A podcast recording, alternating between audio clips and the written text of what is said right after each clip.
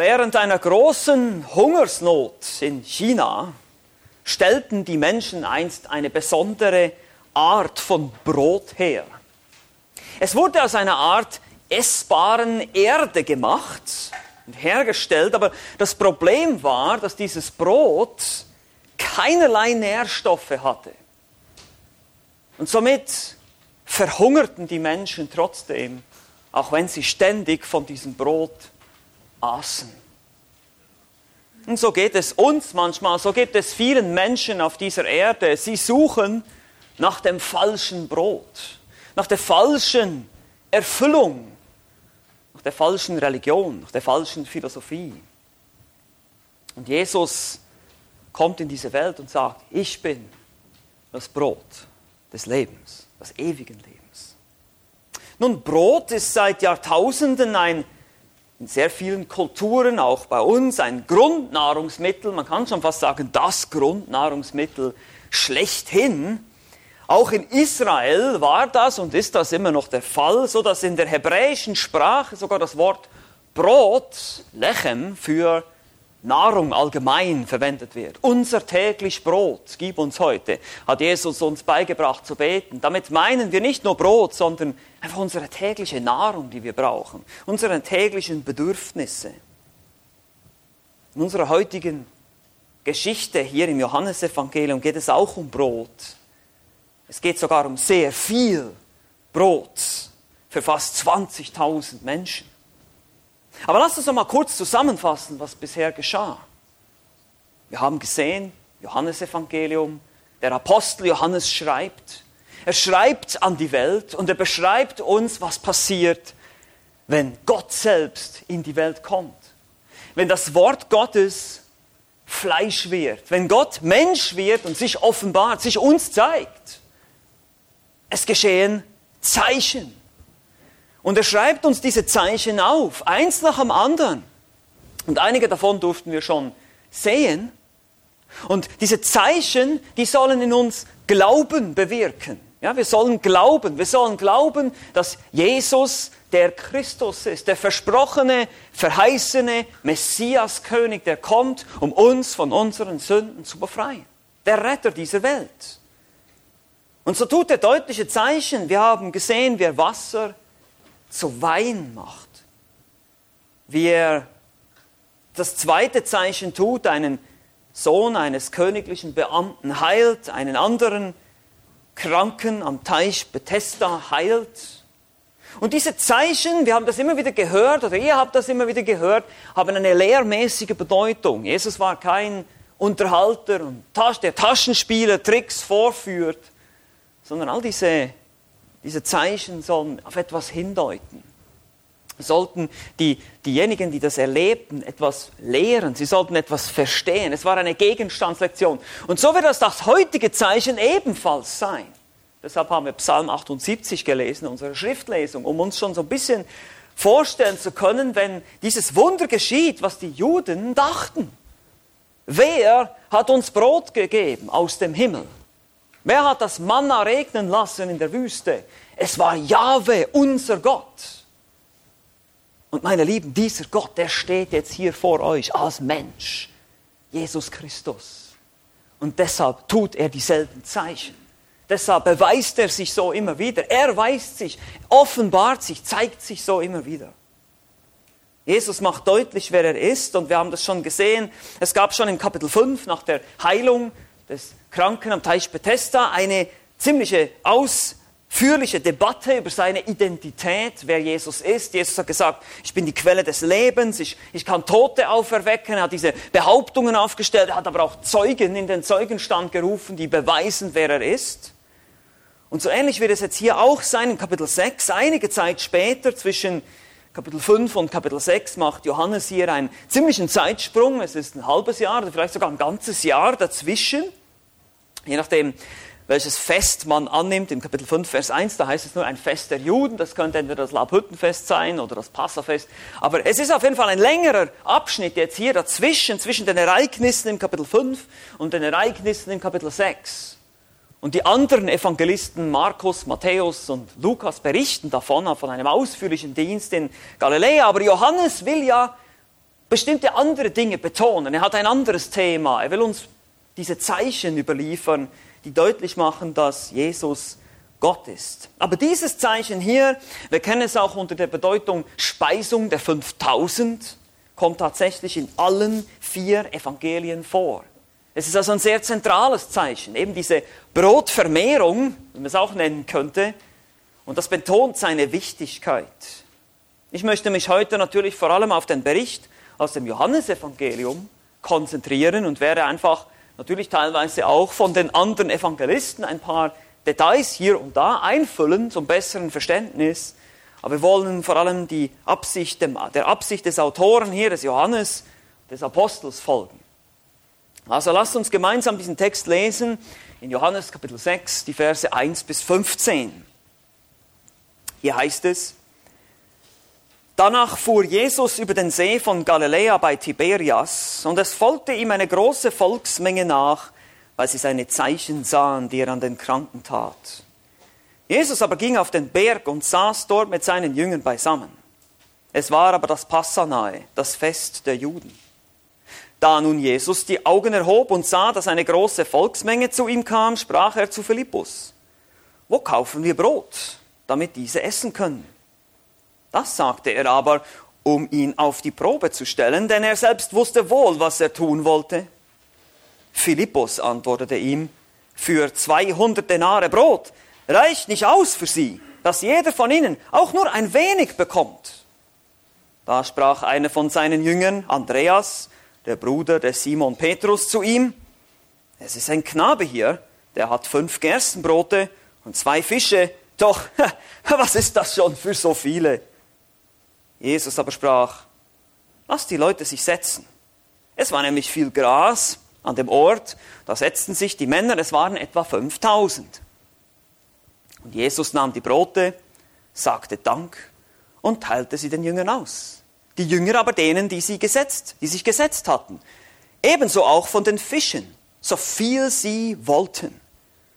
Und als sie gesättigt waren, sprach er zu seinen Jüngern, sammelt die übrig gebliebenen Brocken, damit nichts verdirbt.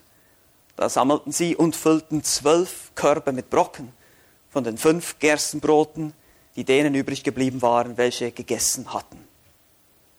Als nun die Leute das Zeichen sahen, das Jesus getan hatte, sprachen sie, das ist wahrhaftig der Prophet, der in die Welt kommen soll. Und da nun Jesus erkannte, dass sie kommen würden, um ihn mit Gewalt zum König zu machen, zog er sich wiederum auf den Berg zurück, er allein. Bis hierher. Was ist also die Betonung hier im Johannesevangelium? Nun, natürlich wiederum einmal mehr, Jesus ist Gott. Die Göttlichkeit Jesu soll hier betont werden. Dieses Zeichen soll uns zeigen, dass Jesus Gott selbst ist, der Schöpfer. Es erinnert an das Manna in der Wüste, eben dieses Wunder, das Gott getan hat, um das Volk Israel 40 Jahre lang zu speisen, zu versorgen. Wir werden das noch sehen in der anschließenden Debatte, in der Diskussion wieder zwischen den Juden und zwischen Jesus, dass eben dieses Manna zur Sprache kommt und dass Jesus sich selbst eben dann auch als das wahre Brot, das Brot des Lebens identifiziert in Kapitel 6 33 bis 35 oder auch im Vers 51, da kommen wir dann noch hin. Er ist die wahre geistliche Speise. Das ist die Aussage von diesem Zeichen hier.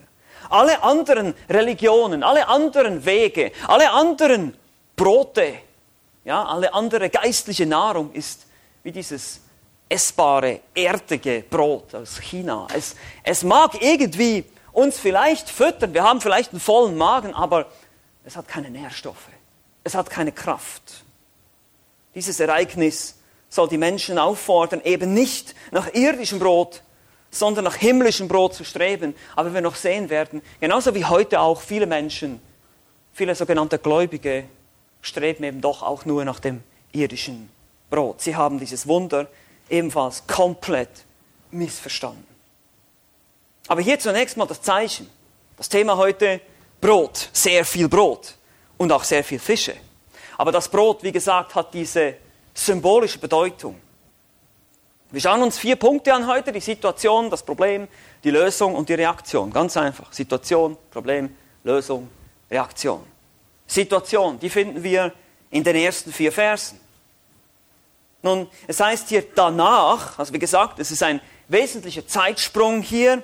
Diese Zeit hatte Jesus seinen ausgedehnten Dienst in, in Galiläa hinter sich gebracht, wie Matthäus, Markus und auch Lukas uns berichten. Und nach einem halben oder eventuell sogar einem ganzen Jahr Dienst ist die Schar seiner Anhänger und Nachfolger nun erheblich, sicherlich größer geworden und gewachsen. Und das ist genau das, was wir hier nun sehen.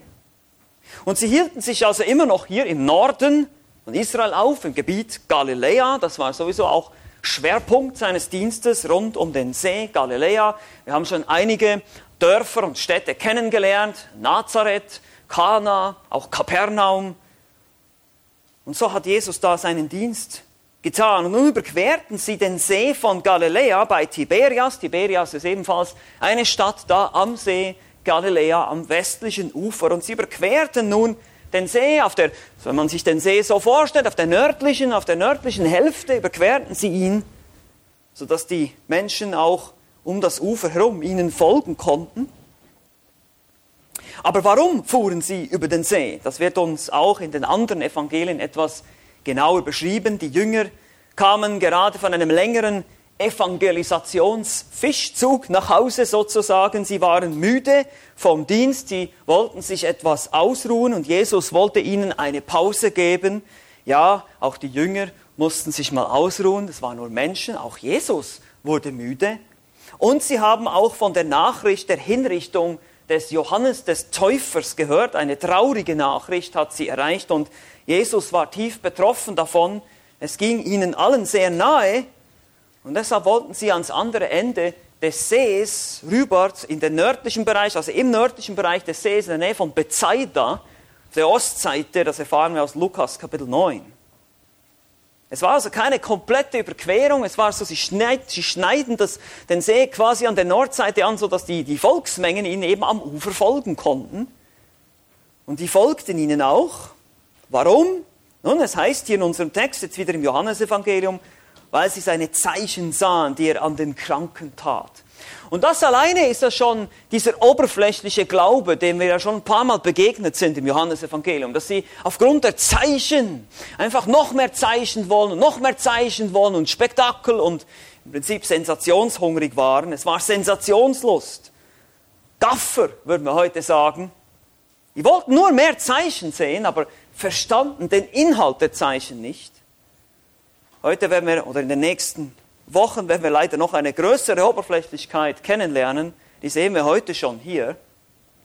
Materialistische Motive. Ich will einfach mehr essen. Und hier heißt es weiter im Johannesevangelium, er ging auf den Berg und saß dort mit seinen Jüngern beisammen. Es ist wohl eher eine Berglandschaft, wenn ihr den See Galiläa euch vorstellt, auf der ähm, Ostseite sind auch die Golanhöhen und da wahrscheinlich so ein bisschen in dieses bergige Land hinein haben sich die Jünger da zurückgezogen mit Jesus und er setzte sich da, das war die gewöhnliche Position, um zu lehren. Und dann fügt Johannes noch hinzu, dass das Passa nahe war, das Fest der Juden. Und das ist ein wichtiger Punkt. Das, das Passafest erinnerte ja an die nationale, an die Befreiung Israels aus Ägypten. Und so waren natürlich die ganzen Befreiungs- und messianischen Erwartungen waren immer sehr angespannt wenn das Passafest kam, weil das eben diese Erinnerung war und sie hofften alle, ja, irgendwann mal kommt dann eben auch der Messias, der uns auch vor den Römern befreien wird. Also dieses, dieses, dieser Befreiungswunsch, politische Unabhängigkeit, in Verbindung natürlich auch hier mit den ungesäuerten Broten des Passa ist dieses Zeichen, diese Brotvermehrung, natürlich weckt das bestimmte eben Erwartungen bei den Juden, messianische Hoffnungen, Erwartungen, die ihnen ja auch im Alten Testament versprochen wurden.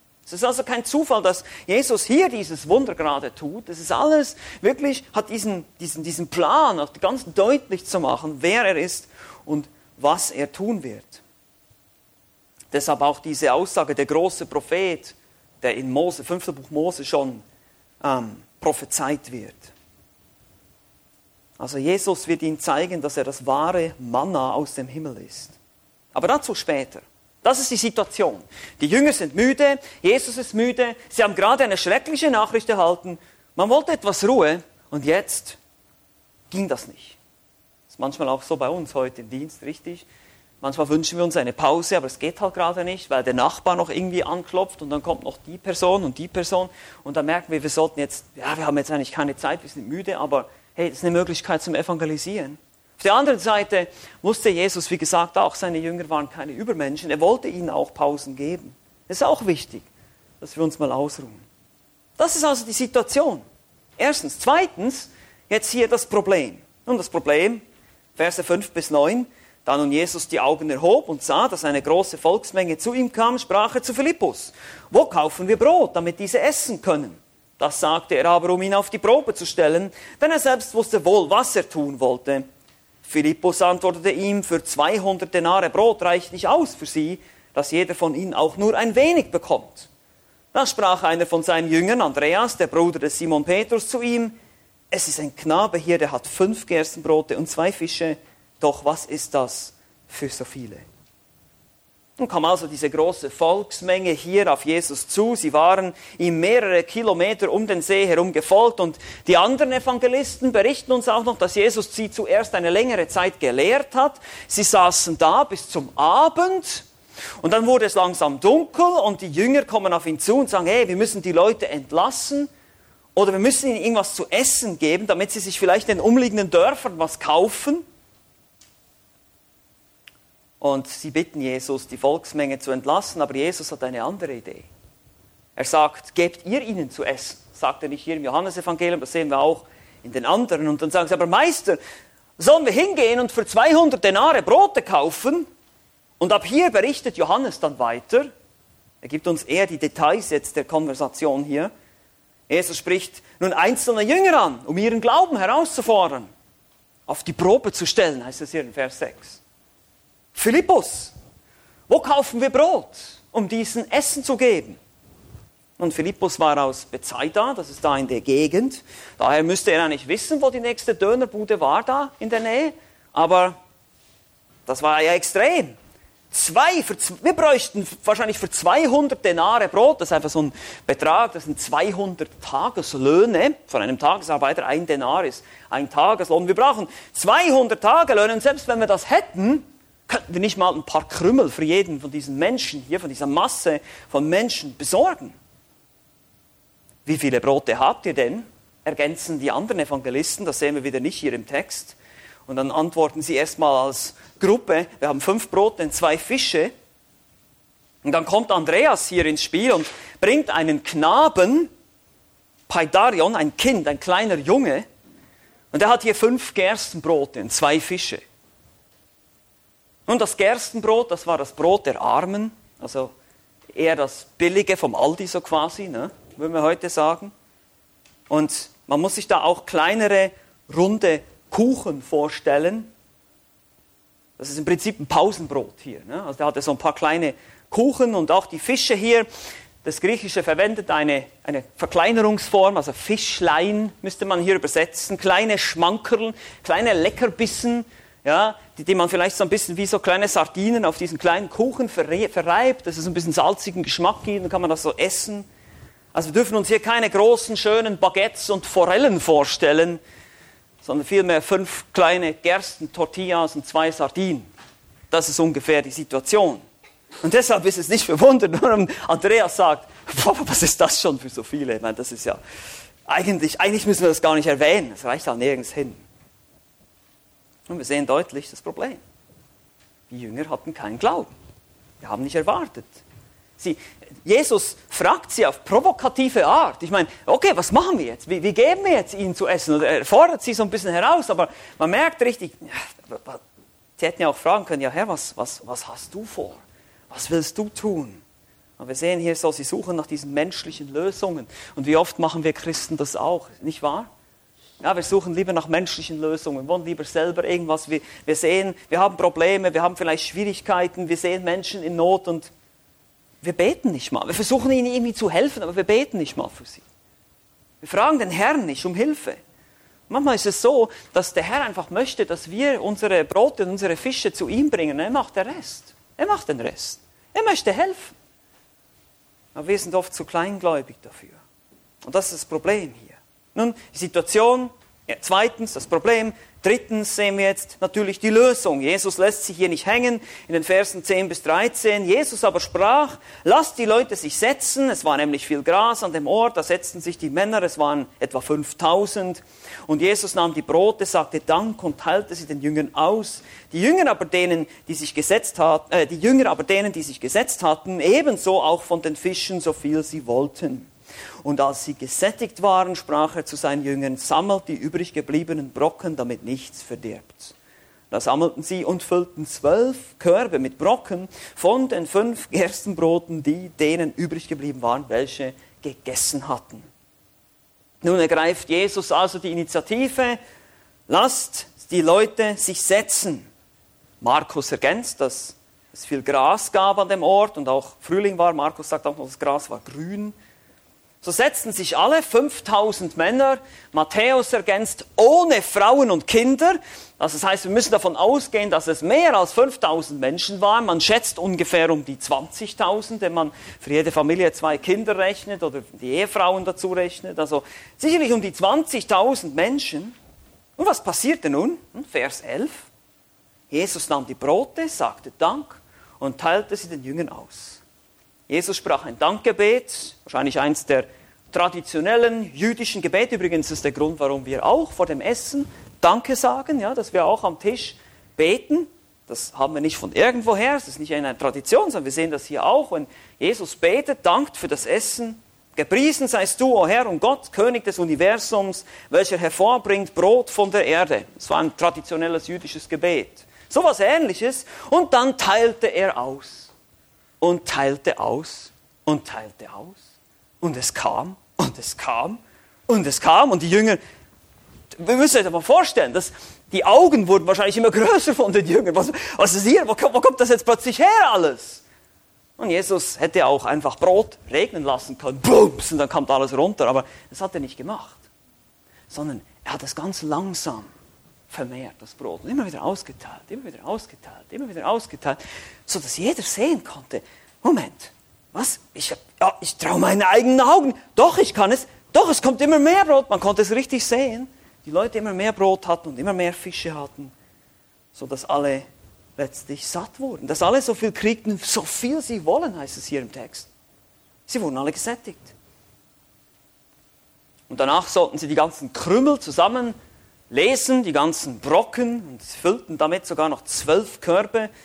Das sollte man hier mal in Berlin äh, einführen. Da würden nicht immer so viele Döner auf der Straße rumliegen und Bierflaschen, dass man das, das alles aufliest da und zusammen macht. Und da sehen wir auch, dass Jesus kein verschwenderischer Gott ist, ja, sondern er möchte, dass wir das Essen nicht einfach liegen lassen, sondern dass wir das wieder mitnehmen. Die füllten zwölf Körbe damit. Eine erstaunliche Demonstration von Gottes reichlicher und ausgiebiger, gnädiger Versorgung. Es blieben sogar noch Brocken übrig. Wie gesagt, Jesus verschwendet kein Essen. Das ist vielleicht für uns auch etwas schwieriger nachzuvollziehen. Wir haben keinen Hunger, wir haben alle volle Kühlschränke, aber wir müssen auch an die Hungernden dieser Welt denken. Das ist ein reales Problem, immer noch heute. Deshalb auch hier, Kinder, wenn ihr manchmal das Essen nicht so mögt zu Hause, dann sagen wir, jetzt schon wieder Kartoffeln. Denkt mal ein bisschen an die Hungernden dieser Welt und dass wir das Essen nicht verschwenden sollen, nicht stehen lassen sollen, sondern seid zufrieden, dass ihr Essen habt. Ihr wachsen natürlich auch. Ja? Wir beschweren uns ja manchmal auch über das Essen. Und wir sehen, Gott segnet reichlich. Das ist viel wichtiger. Wir sehen, Gott segnet reichlich. Hinter diesen Symbolen ist eine geistliche Bedeutung. Jesus ist das Brot aus dem Himmel, sagt er später in Vers 32, und er gibt reichlich geistlichen Segen. Er hält nicht zurück, er ist nicht knauserig mit seinem Segen. Aber wir müssen zu ihm kommen und ihm unser Leben geben. Wir müssen zu ihm kommen, ihn bitten. Eben mit unseren kleinen Gersten, Tortillas und Sardinen, die wir haben, ja, müssen wir zu ihm kommen und er wird es für uns tun. Seine Gnade ist unermesslich. Das ist die Symbolik hier. Also wir haben sehr viel Brot, wir haben die Situation, wir haben das Problem, wir haben die Lösung. Und jetzt kommt viertens die Reaktion. Oder ich müsste schon fast sagen, die falsche Reaktion. Vers 14 und 15. Und das ist jetzt eigentlich so wie traurige, der traurige Höhepunkt der ganzen Geschichte.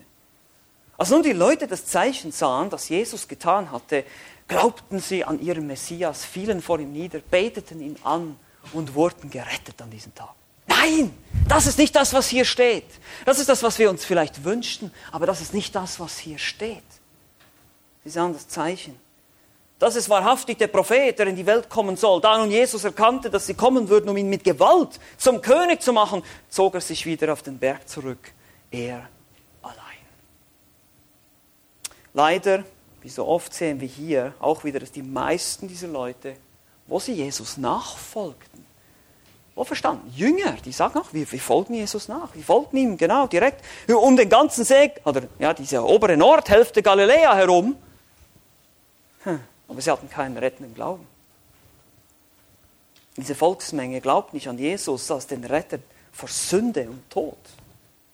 Sie sahen nur das Zeichen und sagten, das ist der Prophet. Nun, das ist eine Anspielung auf 5. Mose 18, aber schon ein paar Mal gesehen. Moses hat diesen Propheten versprochen, aber ihre, ihre Vorstellung davon war politisch.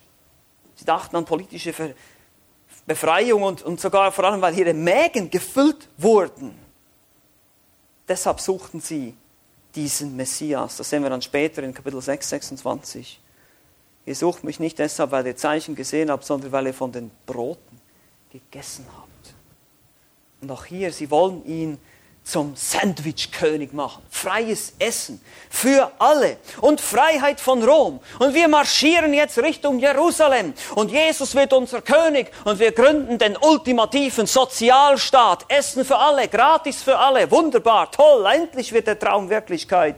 Und sie stürzen auf ihn los und wollen ihn mit Gewalt zum König machen, heißt es hier. Nun, in der Elberfelder heißt es, und sie kommen und, und wollten ihn ergreifen, wegschnappen, harpazo. Das ist dasselbe griechische Wort, was verwendet wird für die Entrückung. Ja, sie wollten ihn regelrecht schnappen und jetzt machen wir dich zum König.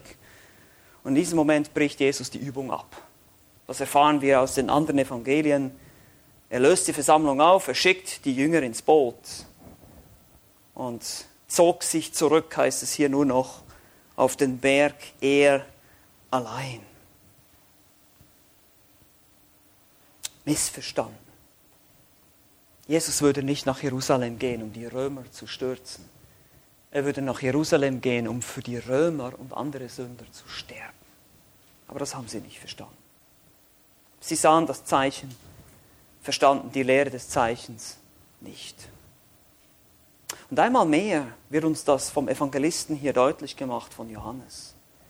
Jesus ist nicht gekommen, um politische Probleme zu lösen, soziale Probleme zu lösen, ja, sogar körperliche Wünsche zu stillen in erster Linie, zu heilen, freies Essen zu geben für alle, den Hunger der Welt zu besiegen, all diese Dinge, die manche Christen heute sogar sagen, das ist der Aufgabe, das ist der Auftrag der Kirche. Nun, das sind alles, wir, wir, natürlich, wo wir Not sehen, versuchen wir sie zu lindern, das ist alles ein Zeichen der Liebe, aber das ist nicht das Hauptproblem dieser Welt. Das ist auch nicht sein Programm hier. Ja, das wird noch kommen. Jesus wird wiederkommen. Er wird sichtbar regieren. Er wird König sein. Aber wenn er das damals getan hätte, dann wären du und ich, wir wären nicht hier. Wir wären in der Hölle. Wir wären verurteilt. Er kommt, um Menschen zu retten. Und er ruft auch dich zur Buße über deine Sünde. Zur Umkehr von deinem alten, sündigen Leben hin zu einem neuen Leben.